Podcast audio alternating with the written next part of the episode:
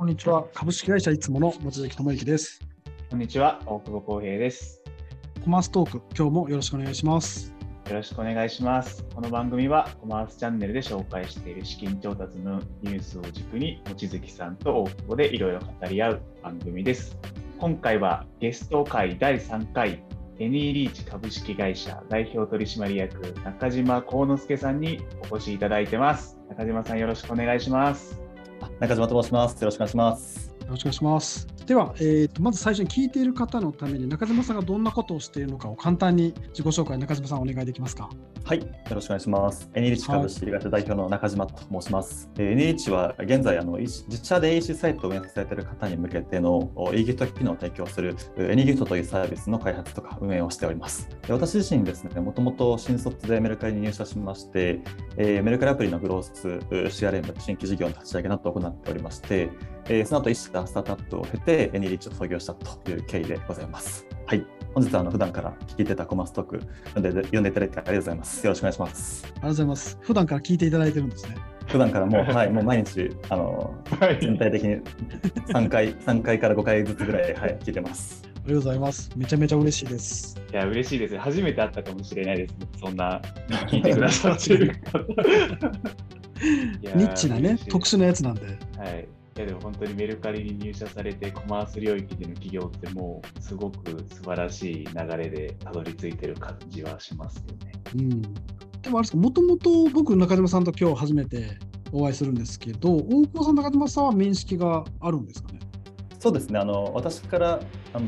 け最初、大久保さんにあの突然 DM をさせていただいて、はい。もともと創業前から e コマース、まあ、どの領域で起業しようかな、事業を作ろうかなと考えていたときに、まあ、ずっと大久保さんの e コマースのノートとかサブスタッうん。ク拝見してまして、でそこでもう大久保さんに事業の相談させてくださいという連絡をおしました。ね。そこから、はい、なんとかミーティングとかさせていただいているという形です。ね。いや、本当、はい、うん。そう、DM いただいた瞬間は覚えていて、本当に今、メルカリで、で、当時、あの、Z ベンチャーキャピタルで働いていた時は、スタンド FM が出資先でやって、スタンド FM でも働いているというところで、いや、ものすごくプロダクト力のある方なんだろうなと思って、会う前からワクワクしていたのを今でも覚えていて、で、その後、こう、プロダクトリリースされて、ツイッター上でもめちゃくちゃ早い段階でバズってて、すごいたくさんの会社さんが使ってるっていうところで、あ、やっぱすごい方だなと思って覚えてますね。はい。でもあれですよね、なんかこう、e ギフト市場ってまさにおっしゃってましたけど、すごい注目されてますよね。僕らのお客さんでも今、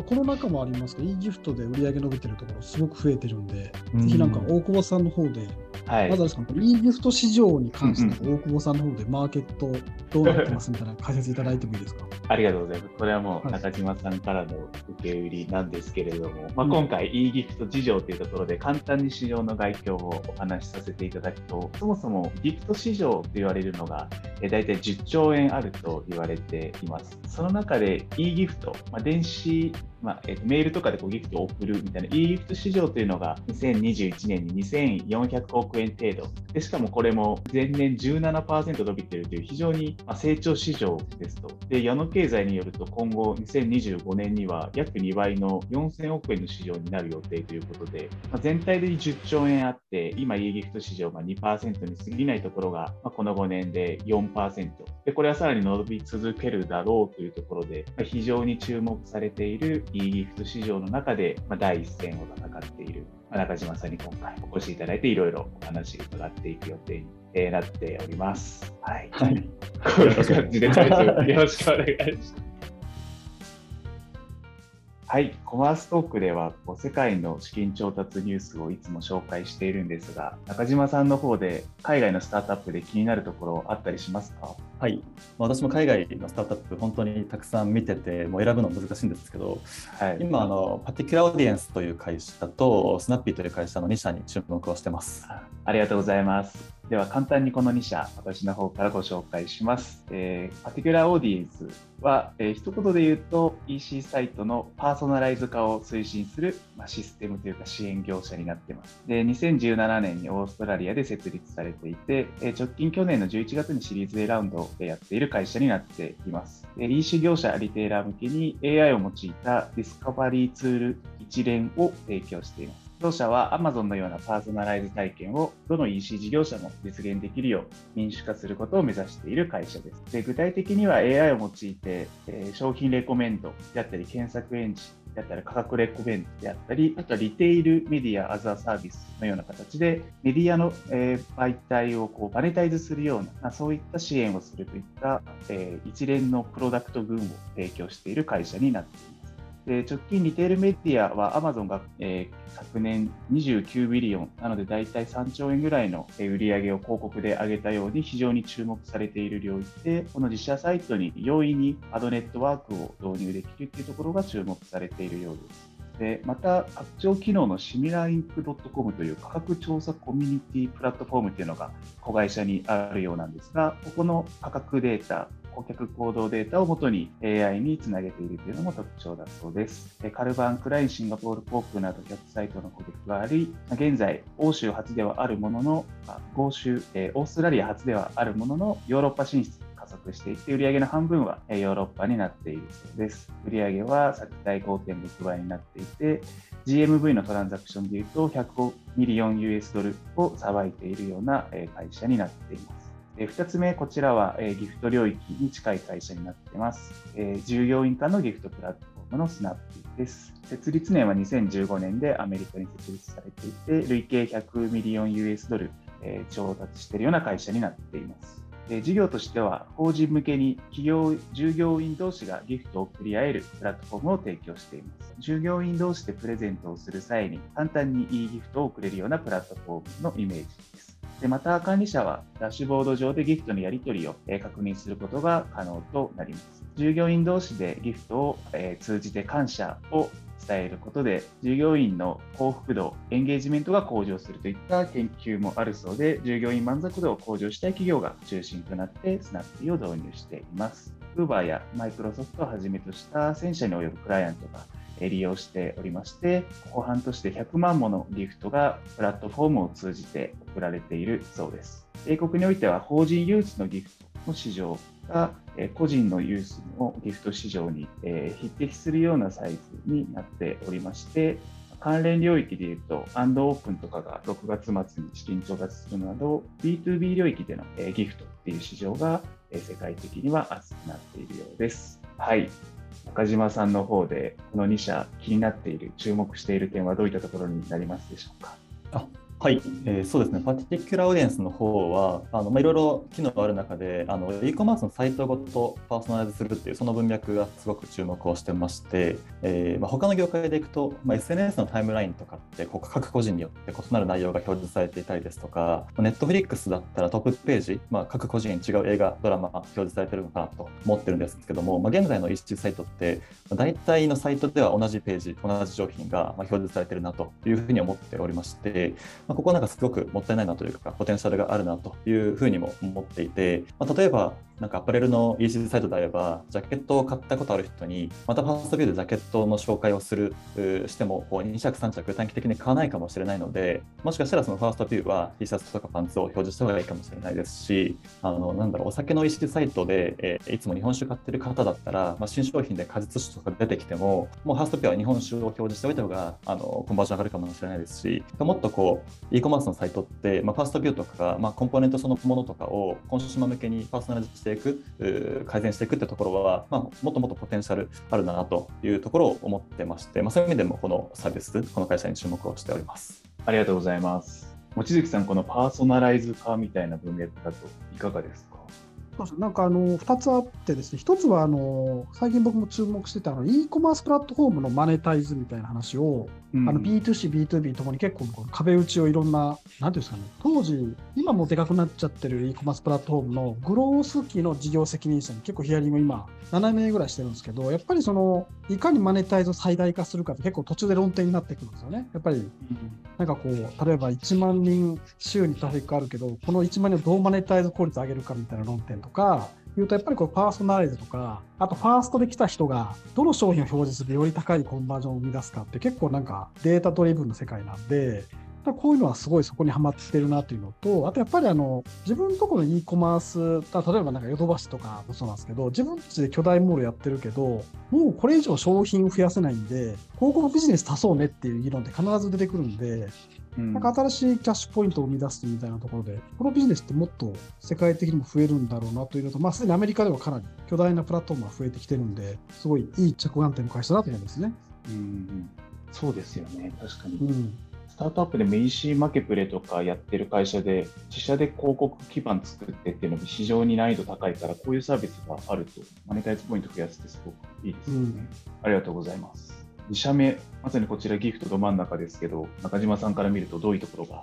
面白いポイントですか？はい、そうですね。スナッピーはあの海外これまで e ギフトの文化って実はあまりなくて、その代わりギフトカードとかが文化の主流だったんですけども、このスナッピーが e ギフトの文化をどんどん広めてくれているというところに注目をしてまして、あのまあ、私たちが Any ギフトがやっているようなこうコマース商品、えー、消費者向けのコマース領域というよりは、あ法人向けで HR の DX だったりですとか、まあ、セールスの DX とか、まあ、いろいろこう反則の領域に広げていったりもしているのがこのスナッピーかなと思ってまして、まあ、ギフト市場をどう捉えて、まあ、どう広げていくかっていう意味でこうすごく参考にしてます。ギフトの機能、まあ、本当にいろんな使い方がある中で、まあ、こう従業員向けとかに、まあ、従業員同士もそうですしこう従業員法人から従業員に向けての入社記念日誕生日なんか従業員のこうアニバーサリーごとのギフトを、まあ、自動でも送る仕組みを作っていたりですとかあと選べるギフトの体験とかアニメーションも、まあ、私も実際あの一ユーザーとして試させてもらったんですけど、まあ、選ぶ体験をなんかすごくこうアニメーションとか凝っていて、まあ、デジタルなんだけどすごくワクワクするなんかその体験だったんで、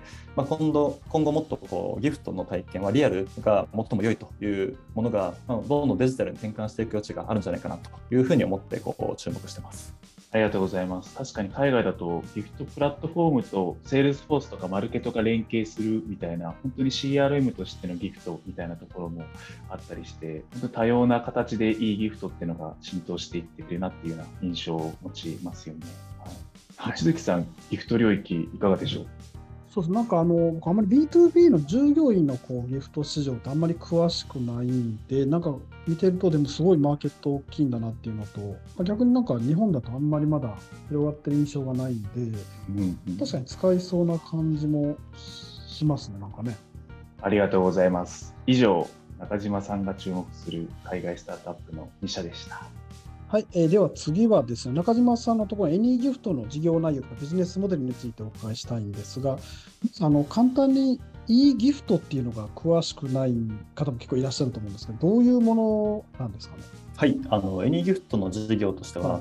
相手の住所を知らなくても送れる e ギフトの機能。なんか e ギフトの機能、呼ばれ方はソーシャルギフト機能とかデジタルギフト機能とかいろいろとある、まあ、この機能を自社で EC やってる方に向けて最短1分で導入できるというそういうサービスとして作っております。なのであの、スターバックスでドリンクチケットを LINE で送ったりもらったりする、そんな体験をどんな自社サイトでもどんな商品でも自社サイト内で完結ができるというふうにしているサービスがあの弊社のエニギュートでございます。なるほど。あれですか、相手の住所を知らなくてもっていうのは、じゃあ、送られた人が自分の住所後で入れるみたいなイメージですか？あそうなります。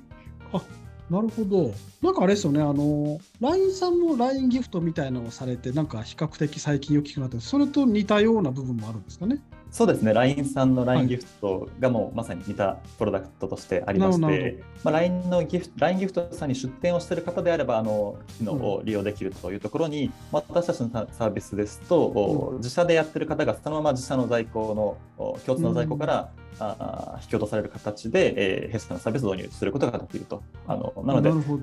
もしその自社サイトでポイントのシステムを連携されている方がいらっしゃったり、まあ、メールのマーケティングツール使っている方がいらっしゃると、まあ、全てその自社サイトで完結する中に、この e ギフト機能を組み込めるという形となっています。えー、これはなんか開発とかその大掛かりなものはなくても導入できるんですか？はい、もう現現在はあのショッピファイでプラットフォームとして提供してまして、ショッピファイお使いの方であれば、はい、あのアプリをインストールいただくと、本当にもう1分とかでノーコードで全て設定ができて、えー、e ギフト機能の提供開始ができるというふうになってます。なるほど、じゃあ、最近、はい、ノーコードアプリ的なやつですね。あそうですね、はい。へえ。あれです。お客様はどんな方というか、なんか商材的な部分とか、どういう方が導入されるサービスなんですか？現在はあの D2C やってる方々が多くいらっしゃって、えー、カテゴリーとしてはあのスイーツ食品系の方があの多くいらっしゃいますね、えー、チョコレートを D2C で販売されてる方だったりですとかあのコーラあのクラフトコーラを D2C で販売されてる方であったりとか、うん、あスイーツのケーキとかクッキーとかそういうのを販売されてる方とかがいらっしゃったりですとか、まあ、でも最近増えてきたのはもうインテリアあ販売されてる方であったりですとか、うん、あ雑貨ですとかお花ですとか、うん、最近だと家電とかも増えてきたりをしてまして、まあ、すごくカテゴリーは幅広く、まあ、D2C 自社で商品を売ってる方々がお客さんとしていらっしゃいます、ね、うん。なんかあの通常 e コマースだとなんかギフト機能ってなんかこうのしがあってラッピングがあってとかってされてる方結構いらっしゃるじゃないですか。あそことの違いやっぱり住所を入れなくても手軽に送れるっていうのが最大の違いというか導入メリットなんですかね。まさにそうですね。あの、のしとかラッピングとかも、ショッピハイをお使いの方だと、まあ、既存の他のサービスをうまく組み合わせて、えー、ご提供されている方がいらっしゃって、まあ、弊社のサービスはもう、住所を知らなくても送れるという、この、まあ、機能と、まあ、受け取った後の画面、えー、その自社の作らなくても、まあ、弊社の開発のところで作れるあの受け取り体験が完了する、まあ、そういうところの機能をご利用いただいてますね。へなんかあのギフトで確かになんかあのお中元お歳暮とかになんかこう昔の百貨店のとかあるじゃないですか。ああいうイメージで食品がスタートででもだんだんとこう他のカテゴリーも増えてきてるっていう感じなんですかね。そうですね。あのお中元お歳暮のニーズもそうですし、まあ、誕生日ですとか、うん、あと、まあ、家電とかが最近伸びてるのは結婚祝い出産祝いみたいなところで、えー、使われてたりとか、うん、まあ、これまでのギフトのシーズンごとのイベントもそうですし、うん、あの一番最近増えてきてるのもあのもともとその例えばチョコレートで、えー、販売されてるその D2C のお店のファンで、まあ、自分がもうそのチョコレートが好きすぎて他の方におすすめしたい、そんな文脈で、えー、いいギフトを使われていたりですとか、うん、まあ、こうソーシャルのつながりとか、まあ、住所を知らない周りの方々職場の同僚の方々が増えてくる中でのカジュアルなお礼カジュアルなこうギフトとしてのニーズとして増えてきてますね。あかカジュアルっていうイメージなんでしょうきっとね。友達とかそういう近い人に気軽に送るみたいな。そうですね。そのイメージが、はい、あります、ね、あのなんかミッションで世の中の世界中のコマースのインフラとなるサービスを作るというミッションを掲げられていらっしゃってなんかこの事業をもともとメルカリから始まってキャリアがあると思うんですけど、この事業を立ち上げた背景とかっていうのは、どういうところからこう立ち上げたんですか？あそうです、ね、ありがとうございます。あの、エニーギフトを立ち上げた背景としては、EC 事業者の方々と接していく中で、あの新しい集客のソリューションが必要だなと強く感じたことがきっかけで立ち上げました。うん、あの EC の事業者の方々とお話ししていると、まあ、スタートパーティークッキーの規制で、えー、広告の効果、CPA がもう本当に倍以上悪化している方がいらっしゃったりですとか、あとは D2C、EC やってる方々は、あの SNS での売り上げっていうのはすごく注力されていく中で、まあ、インスタグラムのアルゴリズム変更で売り上げが半減してしまっているケースだったりとか、まあ、本当にこう新しい集客っていうところをどんどんどんどん見つけていく中で、まあ、こう既存のソリューションっていうのがかなり難易度が上がってきてるなというふうに思ってます。うん、なのでその中で新しいどうやってお客さんをもっと増やしていくのかというところで、まあ、それはもう日本だけじゃなくて世界全体でも課題感としては大きいのかなというふうに思ってますね。うんなるほど。確かになんか集客っていう切り口でこのギフトっていうのがいいですよね。あそうですね、なんかここ、かなりなんか自分の実体験としてもありまして、うん、人からまあもらったギフトもそうですし、まあ、自分自身がもともとメルカリにいたときに、まあ、いろんな世の中にある EC サイトでもう商品買いまくろうと思って、もう好きとか嫌いとか、あんまり関係なく、もう勉強のためにこう普段買わないものもたくさん買ってたんですけど、なんか実際に手元に商品が届いてみたときに、なんかそれはすごく魅力的だし、まあ、気に入ってずっと使うこともあったし、まあ、そこから自分でもう一回買う、購入するみたいなこともあって、なんかやっぱり実際に手元に商品が届くことの価値ってすごくあるなというふうに思った時に、まあ、ギフトはもうそれがある種強制的にできるというか、まあ、直接誰かの手元に届けられる機会を作れるものだなと思っていたので、まあ、そういう意味でこうギフトあ集客の課題を解決するためのギフトというところから入ってきましたね。えー、なんか確かに私たちのお客さんは e コマースの事業者さんほとんどなんですけどなんか売り上げ上げる着眼点の1個に必ずギフト対応ってあるんですよ。なんで、なんかギフトのやれてない企業はいかに多いかっていうのと、やれば確実に売り上げがの、まあ、その分10%、20%乗っかるっていうイメージのところなんで、うん、このギフトっていう市場の狙い目がめちゃくちゃいいっすよね。あそうですよね。あそうですよね。対応さえすればっていうのは確かにそうですよね。実際に今、エニーギフト導入してくださったブランドさんで、あのまあ、ギフトを買ってもらって、それで送っていただいて、ギフトを受け取った方は、まあ、これまでその商品あのブランドさんで買ったことなかった方なんですけど、うん、もう30日以内に、まあ、そのブランドさんの40%ギフトを受け取った方の40%とかがもう新規購入に転換してくださっていたりとか、まあ、すごくそのギフトの対応でそもそも裾野を広げるのはもちろんなんですけど、まあ、受け取った方に何もアプローチしてない現状でもそれだけのポテンシャルがあるなと思ったりもしてるので、うん、まあ、そこに、はい、どんどん、まあ、私たちのプロダクトとかあ提供できる価値を増やしていきたいなというふうに思ってます、ね。なるほどなんか、ね、最近サブスクとかよく D2C だとめちゃくちゃ気にすると思うんですけど、意外となんかサブスクと同列でギフトってある気がするんですよね。なんで、ぜひなんかこう、エニギフトさん使ってギフト売り上げを増やすっていうのは、すごい勝ち筋な気がするんで、いいですよね。いや、そうしていきたいですね。大久保さんどうですか？なんか ギフト、いいギフト市場というか、はい、サービスは。いやいやいいですよね。やっぱギフトいいいいです。さっきの集客、さっきのクッキーの問題で集客の入り口を困ってるって文脈でのギフトっていうのはあまり普通の考えだと思いつかづらいかなと思う。一方でおっしゃってたようにもらった人の40%が実際に自分で買ってるっていうものすごい数字だなと思ったのでギフトの可能性を今日感じました。うん。はい、足元こうギフトからスタートされていると思うんですが今後こう実現したい世界観とかビジョンとか何かあったりされますか？そうですね、あの足元はまだまだエニーギフトはこう e ギフトサービスだというイメージ、認識で、まあ、ご利用いただいてて、まあ、それはありがたいことにどんどん導入してくださってる方々も増えてはいるんですけども、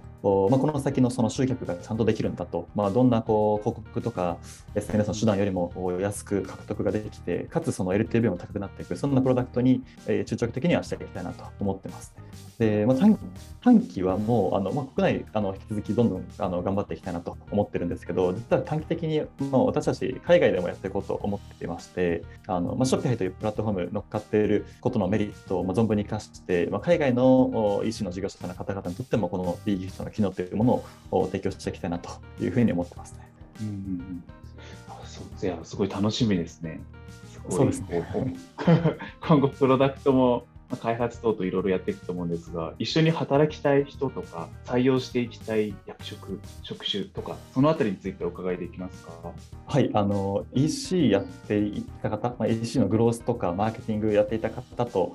一緒に働きたい働いていきたいなと今は思ってまして、まあ、実際こうギフト導入いただいて、まあ、その先のこう売り上げをもう上げていくというところは、あのもっともっとあのポテンシャルというか、あの私たち手伝える余地があるなと思ってまして、ま、今そこにあんまりこう私たちできてなかったんですけど今後そこにもっともっと頑張っていくとした時に、まあ、そういう人が欲しいなと思ってますしあと海外展開していくにはもう本当に海外やっていきたいぞと思ってるそういうなんかマインドというかあのやる気を持ってる方々に 来ていただきたいなと思ってますね。ありがとうございます。今、最もこう急拡大しているスタートアップの一つかと思いますので、ぜひ皆さんもお話伺ってみてください。ありがとうございます。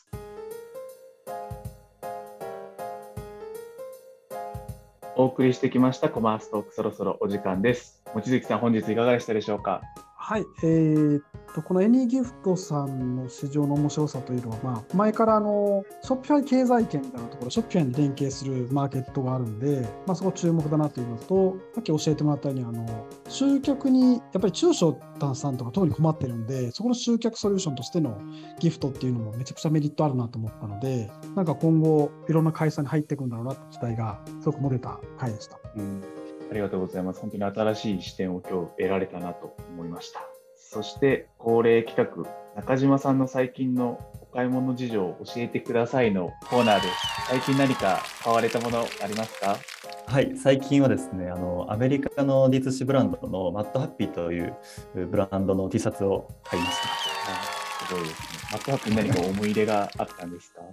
あのもともとアメリカで有名なアパレルの D2C ブランドというところで知ってたのと、あと、はい、この D2C ブランド、LVMH とか、あのトミー・ヒルフィーガーも投資していて、あのまあ、すごく注目をしていたんですけど、ここはなんか本当にアパレルこう製品単体というよりも、こうメンタルヘルスのなんか情報提供とかブログ記事書いたりですとかあのポッドキャストも運営されていたりとかなんかこうブランドのこう世界観ストーリーみたいなところを、まあ、セットで商品を提供されているなんかそんなブランドで、えーまあ、実際なんかどういう体験なんだろうなと思ってこう興味本位もあって購入してみたと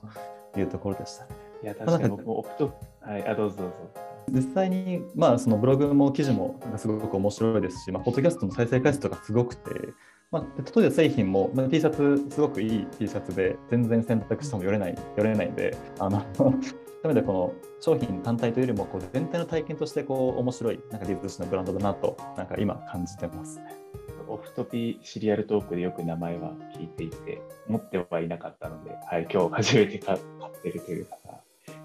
ちょっと興味湧きました。はい、なんかケミオさんとかは多分、ケミあケミはい。なんか買ってたらしいですね。えー、うん。さんとかも結構海外の D2C ブランドとか見られてたりしますか？あ見ますね、見ますけど、あんまりファッション系僕は意外と見なくて、うんでもあれですよね、なんかこのマッドハッピーさんのやつは、でも最近よく聞きますよね。すごいって話は。FVMH。面白いな。えー、ね。箱とかもやっぱ可愛いんですか？ああ、意外に箱はすごいシンプルなやつきましたね。なんか逆にこだわりが、なんかそこにこだわりないんだなっていうのは、なんか、はい、海外の D2C もいくつかなんか買うこと多いんですけど、なんかあんまり箱にこだわってるブランドに今のところ出会ってなくてですね、あの日本の最近だと資材さんとかこう箱、うん、D2C の商品の箱とか、まあ、パッケージングにこだこだわれるようなプラットフォームが出てきてる中で、なんかアメリカはそそこまでこう力入れてないのかなっていう今のところ印象なんですけど、まあ、ちょっともしかしたらもっといろいろ見ていくとあるのかもしれないですね。いや